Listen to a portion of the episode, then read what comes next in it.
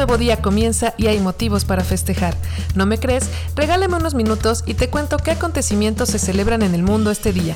Yo soy Mati Kiedis y desde los cuernos de la vaca comenzamos con todos los días se celebra versión recargada.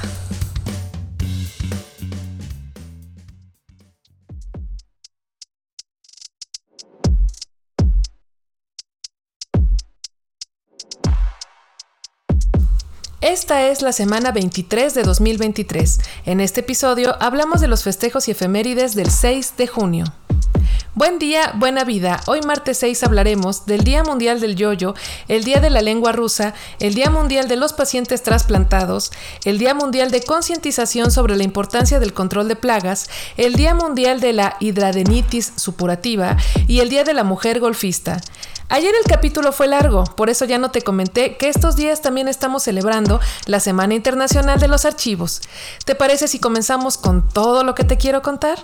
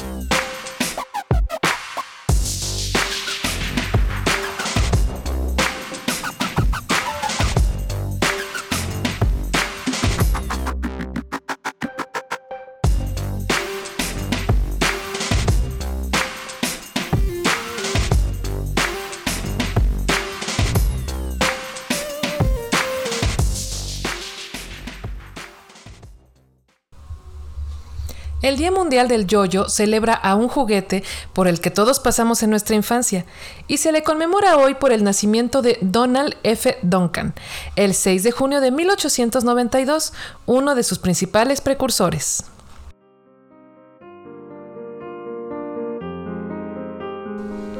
¿Quieres conocer un poco más acerca de este tema?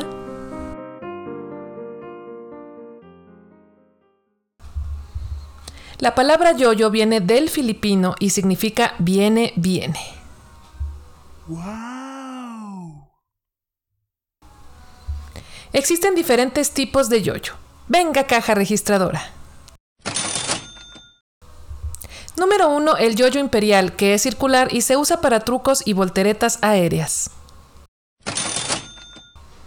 Número 2, el yoyo mariposa, que tiene la forma de este insecto y se forma de metal, ideal para los trucos de tejido de redes con cuerda. Número 3, el yoyo automático, que se mantiene girando sin parar en el extremo de la cuerda. Y número 4, el yoyo fuera de la cuerda, formado por un disco no adherido a la cuerda, por lo que va rebotando conforme se le va moviendo. Existe un campamento anual para que los aficionados muestren su talento. Se llama World Jojo Contest, WIIC, según sus siglas, y reúne a miles de competidores de todo el mundo. ¡Wow! El último se realizó en Japón en agosto pasado. El japonés Shinichi Saito tiene una decena de primeros lugares en esta competencia mundial. Increíble, increíble, increíble. Y en el Twitter del programa te compartiré un video con su talento. No te lo pierdas porque te juro que es alucinante. El yoyo ya existía para el siglo V a.C. en Grecia y China, donde era fabricado con arcilla o madera y aparecía en las pinturas de la época. La empresa Coca-Cola se dedicó, junto con el creador Russell, en 1947 a llevar los yoyos como juguetes a las escuelas de todo el mundo. Llegó a la Europa del siglo XVIII para convertirse en un juego popular de las clases burguesas, que le llamaban Prince of Wales, Bandolor y Quiz en Inglaterra y Emigrant o Emigrate en Francia. Los yoyos de las familias más acaudaladas incluso contaban con joyas incrustadas. Increíble, increíble. El yoyo fue utilizado como herramienta de hipnosis por su rotación y velocidad. Había señoras que incluso se desmayaban cuando lo veían.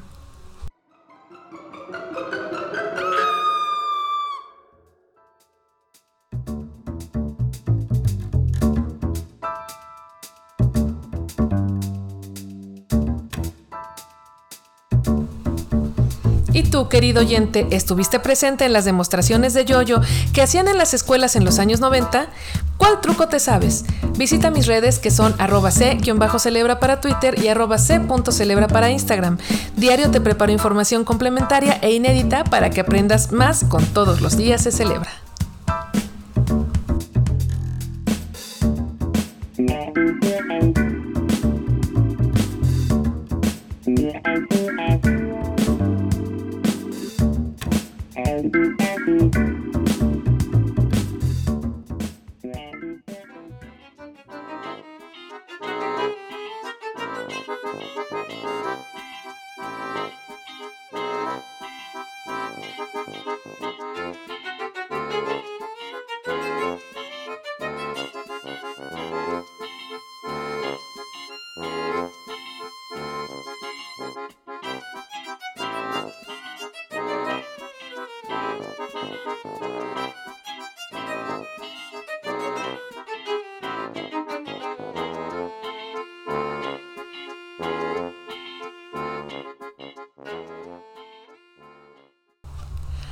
El Día de la Lengua Rusa fue proclamado por la ONU y se celebra desde 2010 como homenaje al poeta ruso Alexander Pushkin, nacido un 6 de junio de 1799.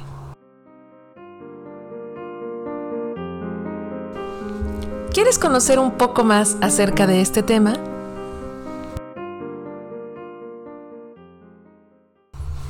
El alfabeto ruso fue creado por los monjes San Cirilo y San Metodio, que andaban evangelizando tierras eslavas en el siglo IX, pero como no había alfabeto oficial, tuvieron que crear uno que representara dicha cultura. Fue así como nació desde cero el eslavo antiguo, que es el padre del idioma ruso. Todos los días se algo El abecedario ruso se compone de 34 letras, 21 consonantes, 11 vocales y 2 letras sin sonido. Su popularidad viene de aquellos tiempos en los que existía la Unión de Repúblicas Socialistas Soviéticas, acá la URSS, que contemplaba 15 naciones. Por eso ahora el ruso es el idioma oficial de 300 millones de personas y es la lengua oficial de Rusia, Bielorrusia, Kirguistán y Kazajistán, además de tener una fuerte presencia en Ucrania, Azerbaiyán, Estonia, Georgia, Letonia y Lituania. Fue hasta el siglo XVIII que llegaron los apellidos al idioma ruso. ¿Pero cómo? Bueno, los apellidos son patronímicos, es decir, tu nombre tendrá una terminación fija y tus hijos también la llevarán para ser reconocidos como tu prole. A los hombres se les agrega el sufijo ovich e ivich, mientras que a las mujeres se les añade ova o ovna. Entonces, si te llamas Iván, en Rusia se te conocerá como Ivanovich y a tu hija se le conocería como Ivanova. ¿Ya me vas entendiendo? Ah, claro, ahora recuerdo. Vamos a conocer la fonética de este idioma en su sección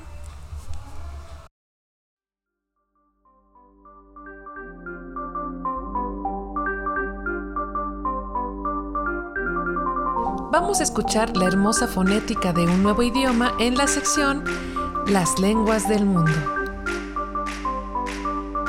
solo por todos los días se celebra.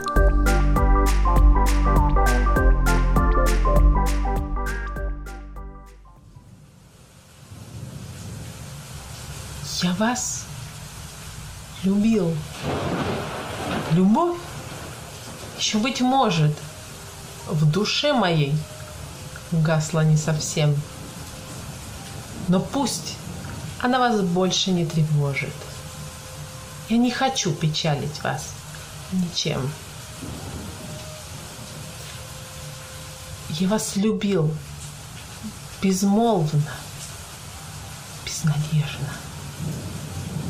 То робостью, то ревностью томим. Я вас любил так искренно, так нежно. Как дай вам Бог, любимой, быть другим.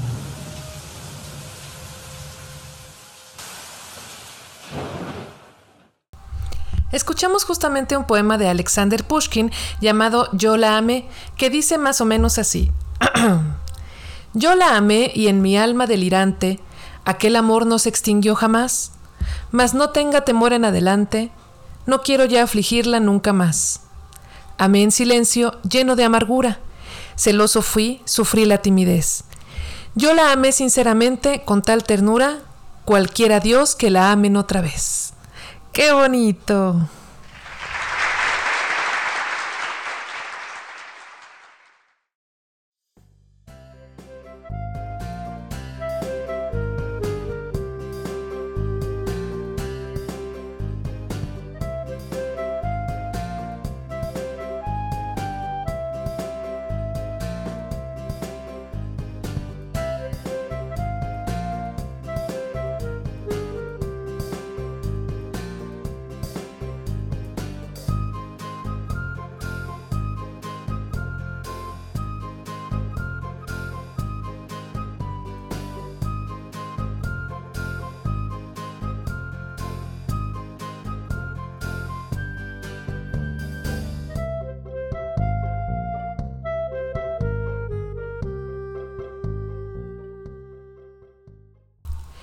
El Día Mundial de los Pacientes Trasplantados fomenta la donación de órganos y nos recuerda que podemos tener una segunda oportunidad de vida o dar muchos nuevos amaneceres a quienes nos necesiten luego de nuestra partida.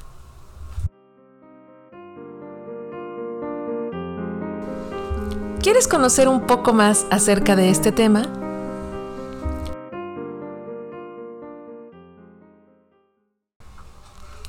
En México, 22.648 personas se encuentran en espera de un trasplante, siendo los órganos más requeridos riñón, córnea e hígado. Las donaciones de órganos en vida pueden ser de riñón, hígado, células madre, médula ósea y piel. Los órganos que pueden trasplantarse son los riñones, hígado, corazón, páncreas, estómago, intestino y pulmones. También las donaciones pueden otorgar tejidos como hueso, córnea y válvula cardíaca. Increíble. Un donante fallecido aporta unos 31 años más de vida. Pero si todos sus órganos están sanos y no son rechazados en los trasplantes, sube a los 56 años. La vida media de un órgano procedente de un donante fallecido es de 10 años, la de un donante vivo es más grande, de 14. Los pulmones son el órgano más frágil para donar, solo el 15% de ellos son viables, debido al uso, en la muerte cerebral, de ventiladores artificiales que suelen ser causantes de infecciones. Es importante dar a conocer los deseos de donar entre familiares y amigos, ya que se estima que solo el 5% lo registra en sus carnets.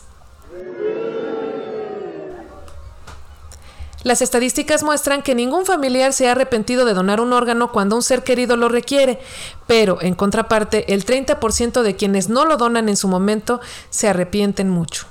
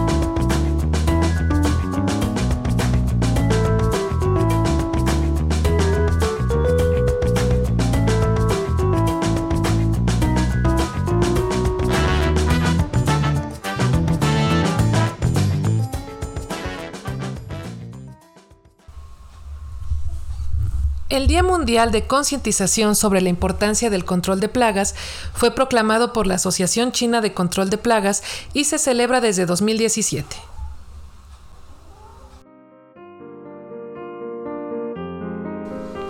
¿Quieres conocer un poco más acerca de este tema?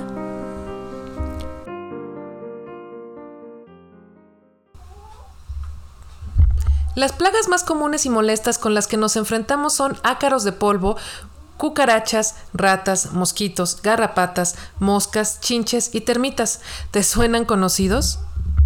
Las enfermedades provocadas por estos individuos indeseables representan el 17% de las enfermedades infecciosas y causan unas 700.000 muertes al año. Oh my god! Las termitas pueden acabar con una casa entera de madera si se mantiene en abandono por unos tres años.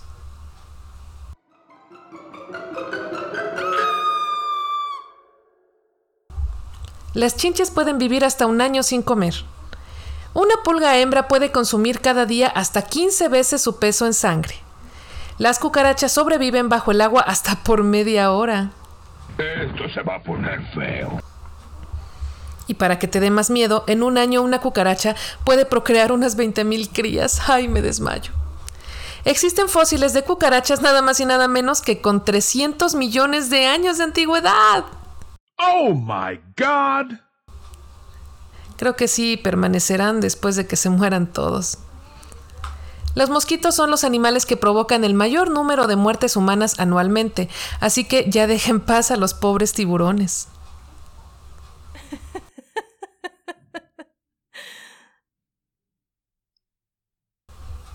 La sangre de la cuca es blanca porque carece de hemoglobina, pero mejor no hay que comprobarlo.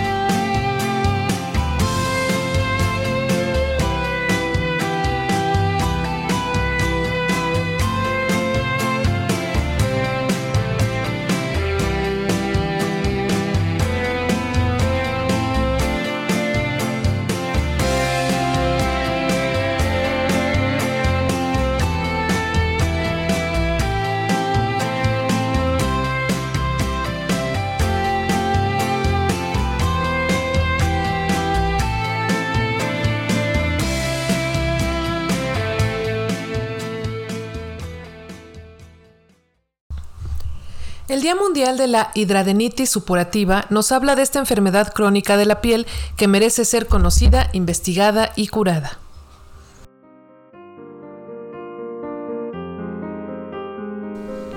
¿Quieres conocer un poco más acerca de este tema?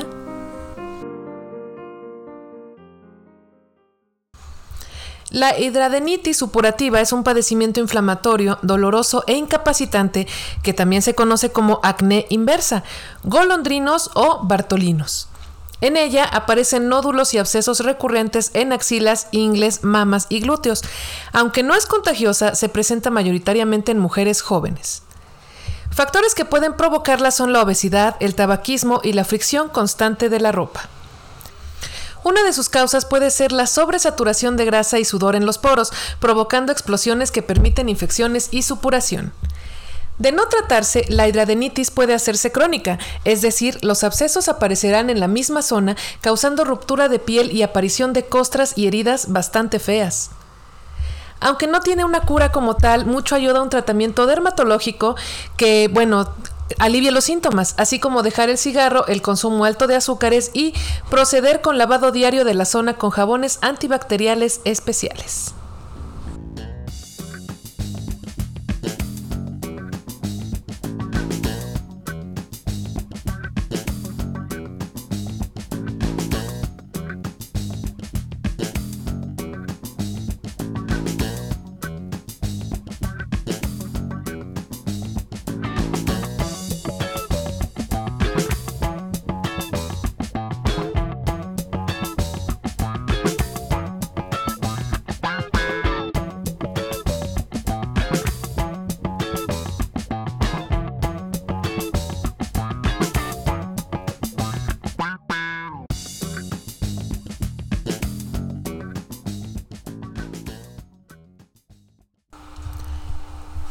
El Día de la Mujer Golfista se celebra el primer martes de mes desde 2015 y reconoce a las chicas que dedican su tiempo y talento a este deporte, uniéndolas en torneos amistosos donde puedan mostrar y compartir su talento.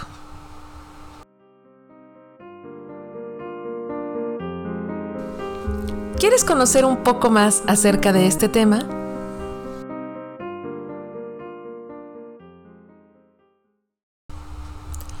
Te hablo de cuatro golfistas que han hecho historia. Venga, caja registradora.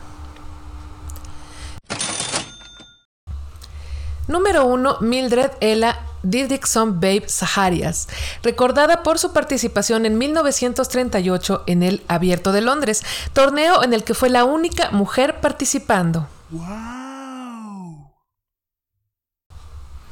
Y por si esto fuera poco, es parte del Salón de la Fama del Golf Mundial.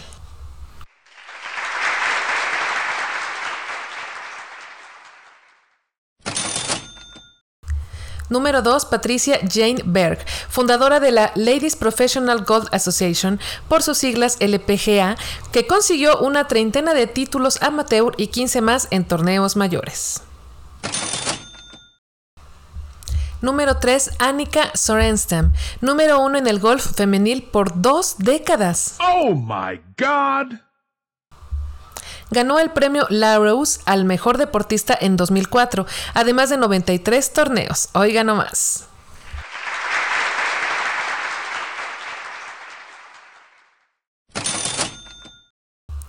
Y por supuesto en el número 4, como mexicanos, no podemos dejar de lado a Lorena Ochoa, máxima representante del país que se convirtió en la primera latina en el Salón de la Fama del Golf.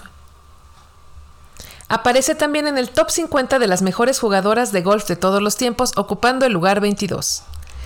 El golf ayuda con la concentración, la relajación, la autodisciplina y el ejercicio, pues para completar un circuito de 18 hoyos puedes tardarte hasta 5 horas caminando. El golf es un deporte escocés. Los primeros textos donde se le hace mención son del rey Jacobo II en 1457 y mantiene la tradición a tal grado que es el segundo país con más campos de golf en el mundo. El primero es Islandia. Ya existe un gadget localizador de bolas por GPS. ¿Pero cómo? Pues es que las estadísticas marcan que puedes perder hasta media hora buscándolas, por lo que esta herramienta te dice rapidito dónde andan, aunque eso sí, hay que desembolsar 330 euros para poder presumirla. Esto me suena imposible. El astronauta estadounidense Alan Shepard llevó el golf a la luna. Sí, en 1971 dio un golpe de golf en una misión espacial y el palo con el que lo hizo se encuentra en un museo de golf de los Estados Unidos.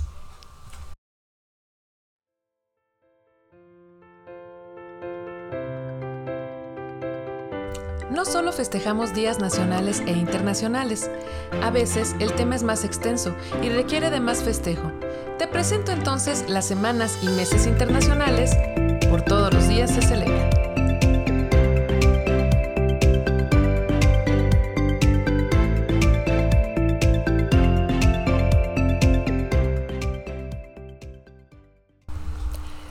Estamos celebrando la Semana Internacional de los Archivos, en la que se recuerda a la sociedad la importancia de consultarlos y de tener libre acceso a ellos por medio de la digitalización. Es una fecha proclamada por el Consejo Internacional de Archivos, organización no gubernamental creada en 1948 en Francia para promover la conservación de los archivos en todo el mundo. Este efeméride comenzó en 2019, pero vamos a conocer un poco de la historia del archivo. Los primeros archivos se encontraron en el actual Irak. Eran documentos plasmados en tablillas de arcilla que provenían del año 3300 a.C. y que hablaban sobre economía. Los primeros archivos del antiguo Egipto, y tal como ahora, constituyeron una herramienta para el censo poblacional, títulos de propiedad, conteo de soldados y documentación legal.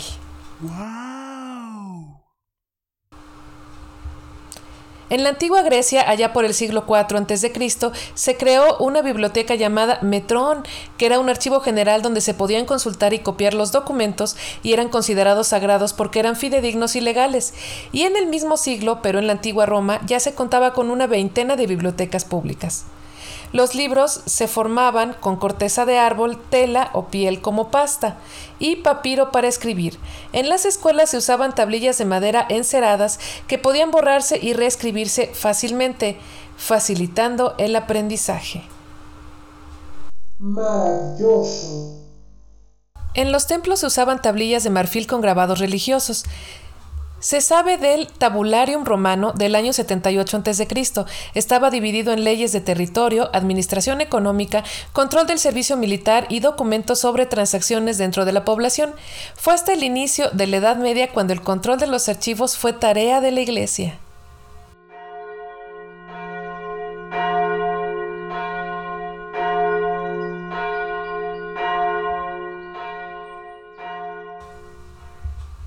Los registros se crean hasta el siglo XIII y es cuando la corona aprovecha para tener su propio espacio donde almacenar su importante documentación. Para la conservación y correcto manejo del archivo se creó la archivonomía, incluida en las ciencias de la información como la bibliotecología y la documentación. El hombre se dio cuenta de esta necesidad desde el siglo X a.C.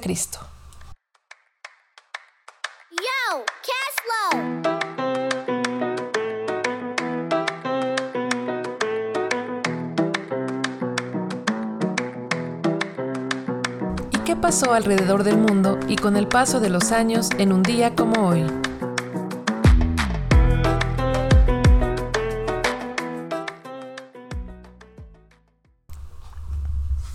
Un 6 de junio de 1683 se inaugura en Londres, Inglaterra, el primer museo universitario en el mundo, el Ashmolean de Oxford, que alberga objetos del antiguo Egipto, tablas griegas, dibujos de Miguel Ángel y Da Vinci, acuarelas y cuadros religiosos.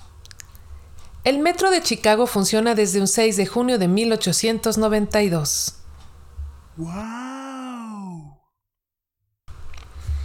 Un 6 de junio de 1929, Estados Unidos comienza la venta de comida congelada. En 1984, un día como hoy, se inventa el juego Tetris.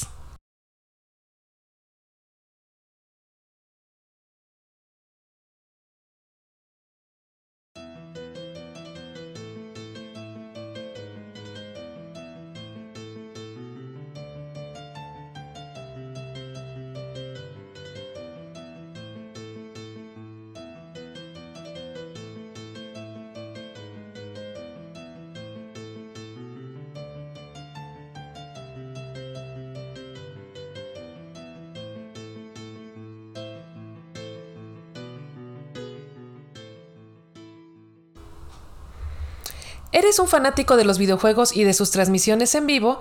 Pues déjame te cuento que hoy es cumpleaños de la plataforma Twitch, lanzada al aire un 6 de junio de 2011.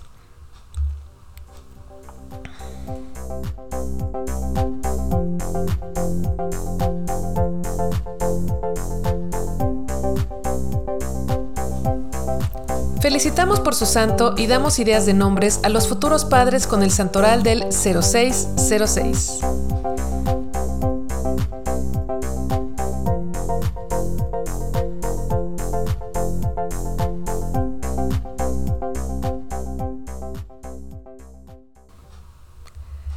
Artemio, Norberto, Rafael, Lotería.